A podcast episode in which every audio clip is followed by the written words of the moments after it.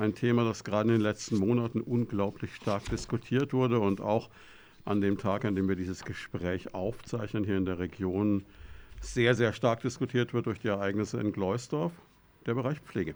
Eine der zentralen Herausforderungen für das Pflegesystem ist ja der Mangel an Pflegefachkräften, der aus meiner Sicht wesentlich den unattraktiven Arbeitsbedingungen im Pflegebereich geschuldet ist.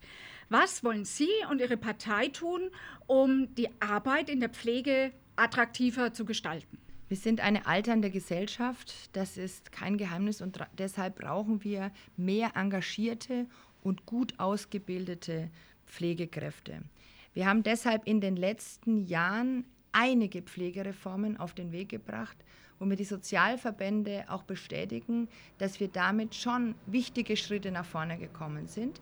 Wir müssen daran aber noch immer weiter arbeiten, was auch die Attraktivität des Pflegeberufs angeht. Wir haben drei Pflegestärkungsgesetze gemacht mit verschiedenen Schwerpunkten. Da ging es auch äh, darum, äh, den, ähm, die Fördersätze zu erhöhen, also mehr Geld ähm, für die Pflegeleistung auch äh, zu geben. Es gibt ähm, zusätzliche Pflege gerade für Demenzkranke. Die Tages- und Nachtpflege wurde gestärkt, die Verhinderungspflege, auch die Kurzzeitpflege. Äh, die Pflegestützpunkte wurden geschaffen. Dann kam jetzt jüngst die zweite Reform, die uns ganz, ganz wichtig ist, um die Attraktivität auch für die Pflegekräfte zu verbessern. Deswegen haben wir jetzt dafür gesorgt, dass die Bezahlung von Pflegekräften besser wird. Ähm, es ist ein ganz wichtiger Schritt, dass ab dem 1.9.2022 nur noch Pflegeeinrichtungen zur Versorgung zugelassen werden, die ihre Pflege- und Betreuungskräfte nach Tarif bezahlen. Äh, das wird auf jeden Fall auch die Arbeitsbedingungen verbessern. Aber in vielen Gesprächen mit Pflegerinnen und Pflegern habe ich gehört, es geht nicht allein um die Bezahlung, sondern es geht auch um den Druck am Arbeitsplatz. Es geht auch darum, wie viel sind zum Beispiel eingesetzt in der Nachtschicht. Und deswegen müssen wir die Bürokratie ähm, abbauen, was zum Beispiel den MDK und viele andere ähm, auch bürokratische Hemmnisse angeht, was die Dokumentationspflicht angeht. Aber es ist auch wichtig, dass wir den Druck rausnehmen, was die Effizienzsteigerung angeht. Wenn wir natürlich jetzt ähm, beschließen, dass alle Pflegekräfte nach Tariflohn bezahlt werden, dann gibt es manche Pflegeheime, die vielleicht auch mit äh, den Beträgen, die die zu Pflegenden zu zahlen haben, etwas nach oben gehen müssen. Und dann kommen die Berater von außen rein und sagen, jetzt müssen wir aber die Effizienz erhöhen, jetzt setzen wir aber auf die Nachtschicht äh, mal nur eine Pflegekraft ein und nicht mehr, nur zwei, nicht mehr zwei. Und deswegen war der dritte Baustein so wichtig, dass wir gleichzeitig auch noch die zu pflegenden und die pflegenden Angehörigen entlastet haben äh, in, äh, mit einem Zuschlag zu den Pflegekosten, äh, damit ähm, auch, äh, wenn jetzt diese Pflegekosten äh, sich erhöhen, ähm, das schlechte Gewissen bei den Pflegeheimbetreibern weg ist, dass man sagt, okay, ich kann auch ein Stück hochgehen, weil ähm, es muss natürlich schon insgesamt auch tragbar sein und die Belastungen müssen getragen werden können, auch von der älteren Bevölkerung. Aber ich muss auch an die Arbeitsbedingungen für die Pflegekräfte denken. Jetzt habe ich in Ihrem Parteiprogramm gelesen, ähm, Sie wollen eben die Pflegekräfte ja ganz massiv unterstützen. Sie wollen eine Bundespflegekammer einführen und eine 500 Millionen Investitionsoffensive für Digitalisierung und Robotik starten. Ähm, das interessiert mich jetzt einfach ganz besonders, ob Sie da schon Ideen haben, wie denn diese Robotik äh, in der Pflege vermehrt eingesetzt werden kann und was man vielleicht auch dafür tun kann, dass es auch von den zu Pflegenden gut angenommen wird. Weil ich mir einfach vorstellen kann, dass das für viele ältere Menschen schwierig ist, wenn plötzlich ein Roboter dasteht und kein Mensch mehr. Das kann ich durchaus nachvollziehen. Und ich glaube, eine Pflegekraft mit einem empathischen Blick und ähm, mit der Hand auf der Schulter ähm, eines älteren Menschen, äh, das ist nie ersetzbar. Das ist nie ersetzbar und das ist auch nicht unser Ziel. Deswegen müssen wir die Attraktivität des Pflegeberufs auch erhöhen, dass wir auch mehr Pflegekräfte bekommen. Und das kann ein Roboter nicht ersetzen. Da bin ich vollkommen Ihrer Meinung. Was vielleicht ähm, helfen kann, ist, äh, dass ähm, die Pflegekräfte mit modernen und digitalen Hilfsmitteln auch entlastet werden dass vielleicht bei Hilfsarbeiten ähm, in gewisser Weise auch ein Roboter eingesetzt werden kann. Aber ich sehe das nicht ähm, äh, gezielt äh, bei der Arbeit am Menschen. Es geht ja zum Beispiel auch darum, äh, dass viele Pflegekräfte die Gewichte nicht mehr heben können. Also dass man da vielleicht auch entlastet mit modernen Hilfsmitteln. Aber es kann nie die Pflegerin oder den Pfleger ersetzen. Es ist eher eine Unterstützung im Hintergrund damit gemeint. Und da gehört ja auch, wie gesagt, äh, nicht nur ein Roboter dazu, sondern da gehören auch digitale Hilfsmittel dazu. Kommen wir im nächsten Teil auf die Kosten der Pflege zurück. Wenn wir Arbeitsbedingungen und Pflegebereich auch Bedingungen durch Angehörige verbessern wollen, dann kostet das Geld. Wenn die Pflegeversicherung weiterhin eine Teilkaskoversicherung bleiben soll und die Beiträge nicht steigen, müssen diese Kosten auf die pflegenden Menschen und ihre Angehörigen abgewälzt werden. Welche Möglichkeiten sehen Sie, um diese Kosten gerecht zu verteilen? Schon jetzt ist es teilweise so, dass die Pflegenden oder die Angehörigen diese Kosten gar nicht selber tragen können und dann auf Sozialhilfe angewiesen sind. Deshalb führen wir genau den Zuschlag ein zu den Pflegekosten. Ich habe sehr, sehr viele ältere Menschen bei mir in der Bürgersprechstunde gehabt, auch Ehemänner, wo auch äh, das Sparguthaben der Frau, die im Altenheim ist, aufgebraucht ist und der Ehemann auch von seiner Rente und von der Rente der Frau äh, die Pflegekosten gar nicht mehr tragen konnte. Und äh, da helfen wir mit dem Zuschlag zu den Pflegekosten. Und das ist, glaube ich, ein ganz, ganz äh, wichtiger Beitrag. Hier wird ein Anteil von 0,1 Prozentpunkten der Pflegeversicherungsbeiträge pro Jahr angelegt ähm, auch mit dem Pflegevorsorgefonds bis 2050. Ähm, also auch das ist ein ganz, ganz wichtiges Element, dass wir zusätzlich zum Zuschlag auch den Pflegevorsorgefonds bis 2050 verlängern ähm, und äh, damit auch einen Grundstein legen, äh, dass Geld angespart werden kann ähm, für vielleicht möglich, möglicherweise zu erwartende Beitragssteigerungen, um diese zu erwartenden Beitragssteigerungen auch in der Zukunft abzumildern. Also zum einen der Zuschlag zu den Pflegekosten und zum anderen der Pflegevorsorgefonds. Dann sind wir sogar schon mit dem Punkt Pflege durch. Vierter und letzter Punkt passte irgendwie auch so zum Ende, die Rente. Der wissenschaftliche Beirat beim Bundesministerium für Wirtschaft hat ja vorgeschlagen, das Rentenalter auf 68 Jahre zu erhöhen. Ja, wir als KAB lehnen natürlich äh, den Vorschlag strikt ab. Wir sind gegen eine Erhöhung des Renteneintrittsalters. Welche Position haben Sie und Sie, Ihre Partei denn jetzt zur Rente mit 68 oder zur Erhöhung des Renteneintrittsalters? Für die Union ist klar, die Rente mit 67 steht. Wir sind da ganz klar positioniert. Eine Rente mit 68, das ist ein Vorschlag eines Wissenschaftsgremiums, wird von unserer Partei nicht unterstützt. Klar ist aber, das Rentensystem braucht Verlässlichkeit. Wir haben immer mehr Rentner und weniger Beitragszahler. Und deswegen müssen wir uns da was einfallen lassen. Wir wollen zum Beispiel die Menschen dabei unterstützen mit Prävention, mit Rehabilitation, dass sie das Renteneintrittsalter in Zukunft noch stärker erreichen. Allein das ähm, würde uns ähm, schon helfen. Äh, Rente mit 67 beibehalten, aber schon auch helfen, damit äh, die Menschen das Renteneintrittsalter, das Regeleintrittsalter auch erreichen können. Wenn natürlich jemand krank ist, wenn er nicht mehr arbeiten kann, äh, dann ist klar, dann kann er auf jeden Fall äh, natürlich früher in Rente gehen. Gerade bei körperlichen Berufen ist das auch notwendig. Aber wir müssen auch schauen, dass wir für die jungen Menschen eine Zukunftsperspektive geben. Deshalb schlägt die Union eine Generationenrente vor. Äh, da steckt dahinter, dass der Staat von Geburt an, eines Kindes an vorsorgen will mit einem monatlichen Beitrag in einen Pensionsfonds. Im Gespräch sind 100 Euro pro Monat. Bis zum 18. Geburtstag eines Kindes kämen dann 21.600 Euro zusammen plus Zinsen. Und das ist, glaube ich, auch noch wichtig, äh, dass man der jungen Generation, äh, die ja wissen, dass sie ähm, nicht mehr die Rente aus der gesetzlichen Rente zu erwarten haben in der Zukunft, wie das in der jetzigen Generation der Fall ist, auch ein weiteres Standbein geben äh, und eine weitere Zukunftsperspektive. Ist das dann ein Zusatz zum Kindergeld, der geplant ist? Was Sie gerade gesagt haben, oder wird das Kindergeld in irgendwelcher Weise dann gekürzt? Das ist als Zusatz zu verstehen in unserem Wahlprogramm. Wir haben ja auch das Kindergeld und auch den Kinderfreibetrag in den letzten Jahren stets erhöht. Wir stehen auch dazu. Wir wollen die Familien auch weiterhin unterstützen durch finanzielle äh, Unterstützung und da gehört das Kindergeld dazu. Und die Generationenrente würde nach meinem Verständnis da auf jeden Fall zusätzlich obendrauf kommen.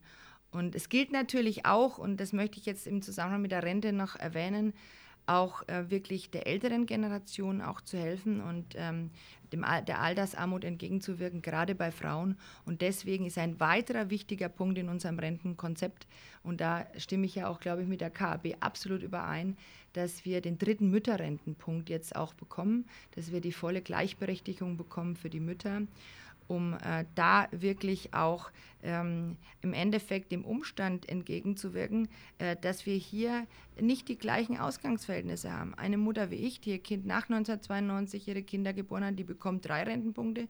Meine Mutter bekommt immer noch nur zweieinhalb Punkte, obwohl damals ganz andere Betreuungsbedingungen da waren für die Kinder. Wir brauchen hier eine Gleichberechtigung und das ist uns auch noch ein ganz, ganz wichtiges Element in unserem Rentenkonzept.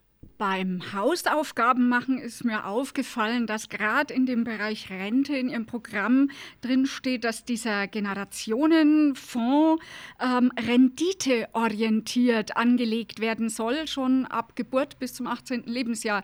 Jetzt haben wir ja momentan eine Situation, dass wir mit der Niedrigzinspolitik äh, Rendite nicht so sehr einfahren können und trotzdem soll das ja finanziert werden. Was haben Sie da für Ideen, wie man diese zwei ja, Dinge miteinander verbinden kann. Also es ist natürlich ganz, ganz wichtig, dass dieser Generationenfonds dann auch gut funktioniert ähm, und dass das Geld gut angelegt ist und dass es gut arbeitet, auch für das Kind.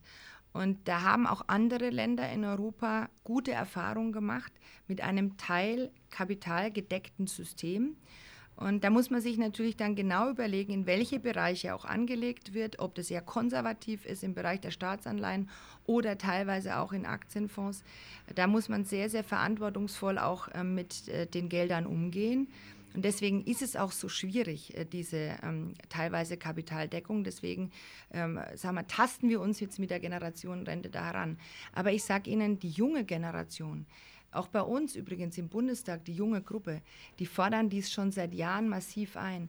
Weil wenn früher vier Junge einen älteren Rentner finanziert haben, dann sind es in Zukunft 2035 nur noch zwei. Diese Umverteilung im so, äh, in dem Sinn, dieses Umlagesystem, das wird in Zukunft aufgrund des demografischen Wandels nicht mehr so funktionieren. Und deswegen müssen wir hier auch Reformen mutig angehen und müssen der gen jungen Generation auch Zukunftsperspektiven geben. Das ist mir wichtig, wenn ich auch an meine beiden Kinder denke. Da gehört natürlich auch dazu, dass man nicht nur auf die gesetzliche Rente setzt, sondern da brauchen wir auch gute Betriebsrenten. Deswegen haben wir da auch die Rahmenbedingungen verbessert, dass die Arbeitgeberinnen und Arbeitgeber auch die Betriebsrenten anbieten. Und wir brauchen auch die private Vorsorge ähnlich wie in dem Cappuccino-Modell. Das ist noch ein bisschen anders, ist mir bewusst, der KAB, aber wir brauchen einfach mehrere äh, Bausteine, wir brauchen mehrere Sockel, auf die wir ähm, auch setzen in der Zukunft. Und da ist eben die Generation Rente ist ein Stück weit ein Schritt in die Zukunft. Wie kann für alle Menschen auch in Zukunft würdevolles Leben im Alter und die auskömmliche Rente dazu gesichert werden? Gerade im Blick auf die sehr vielen Beschäftigten, die in prekären Arbeitsverhältnissen tätig sind. Wir haben in dem Zusammenhang schon viele Maßnahmen umgesetzt, auf die wir jetzt aufbauen. Wir haben die Grundrente eingeführt. Wenn mindestens 35 Rentenbeitragsjahre vorhanden sind, besteht bei einer Rente ähm, unter 1250 Euro ein Anspruch auf Grundrente in voller Höhe. Und das ist ähm, schon auch ein ganz, ganz wichtiges Signal gewesen, dass wir denen sagen, wenn du äh, über so viele Jahre auch gearbeitet hast, eingezahlt hast ins Rentensystem und dann einfach nicht den Anspruch rauskriegst, der dir eigentlich zusteht, dann musst du nicht Grundsicherung im Alter beantragen, dann musst du nicht zum Sozialamt gehen, sondern da kriegst du aus dem Rentensystem eine Grundrente. Und das ist ein ganz wichtiger Baustein, finde ich, für würdevolles Altern. Der zweite Baustein, den habe ich gerade schon erwähnt, ist, dass wir die Mütterrente ausbauen wollen. Wir haben gerade eben im Bereich der Frauen mit Altersarmut zu kämpfen. Wir wollen hier den dritten Punkt, den dritten Rentenpunkt. Und das wird gerade auch Müttern, die ähm, auch Kinder vor 1992 geboren haben, helfen. Und wir werden in den kommenden vier Jahren, wenn wir die Möglichkeit dazu haben, auch weitere Verbesserungen durchsetzen was ähm, auch die Grundsicherung im Alter angeht. Menschen sollen in ihrem Wohneigentum auch bleiben können. Das ist äh, uns ganz, ganz wichtig. Wir wollen äh, weitere Verbesserungen auch bei der Erwerbsminderungsrente. Wir wollen die betriebsliche Altersvorsorge äh, stärken. Und wir müssen dafür sorgen, dass äh, gerade auch die Frauen in ihren Erwerbsbiografien die Chance haben, wirklich auch möglichst viele Rentenpunkte zu erwerben. Und da zählt zum Beispiel auch die Frage dazu, dass man jungen Frauen sagt, es ist steuerlich attraktiver, ähm, in Zukunft nicht den 450-Euro-Job zu machen, sondern vielleicht halbtags zu arbeiten. Da wollen wir ein Vorteilssplitting einführen mit dem Hintergedanken, dass die Frau sich dann für den Halbtagsjob entscheidet und dann eben auch mehr klebt, wie man früher gesagt hat, für die Rente und mehr Rentenansprüche ansammelt. Also das ist äh, ein Gesamtpaket, das äh, uns ganz, ganz wichtig ist. Wir haben den Mindestlohn auch eingeführt, der durch die Tarifparteien jetzt auch stetig erhöht wird. Das ist natürlich auch ein Element, aber es zählt auch dazu, dass man speziell auch auf die Frauen guckt, weil wir hier besonders mit Altersarmut zu kämpfen haben.